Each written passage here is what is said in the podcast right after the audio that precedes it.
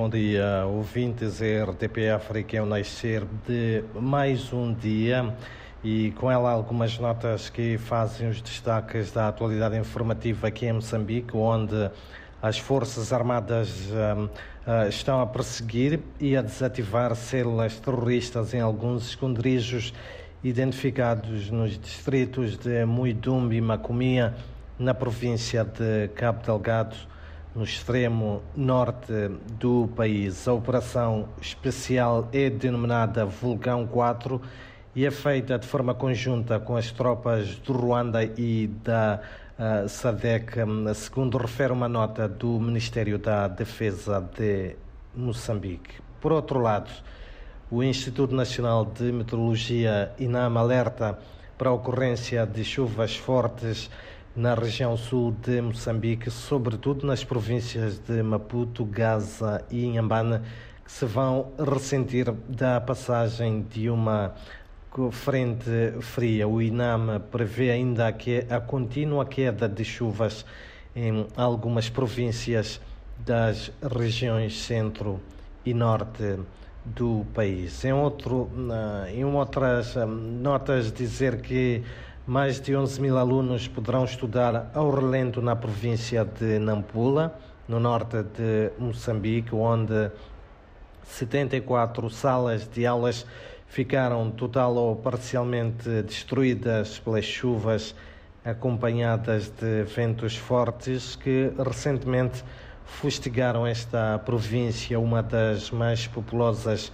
de Moçambique. A informação essa foi confirmada pelo porta-voz do Ministério da Educação e Desenvolvimento Humano hum, de Moçambique nesta província, Farouk Karimo, que assegura, entretanto, que há um trabalho a ser feito para minimizar a situação. Olhamos também para o município da Beira, que vai adquirir mais seis autocarros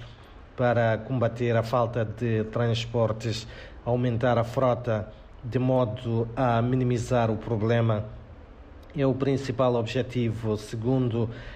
anúncio feito pelo respectivo autarca Albano Carige, para quem tudo será feito para a chegada dos seis autocarros até agosto, o que poderá, de certa forma, contribuir para minimizar as dificuldades dos cidadãos. E em outras notas ainda dizer que o Grupo Interministerial de Preparação e Monitoria da Quadra Festiva,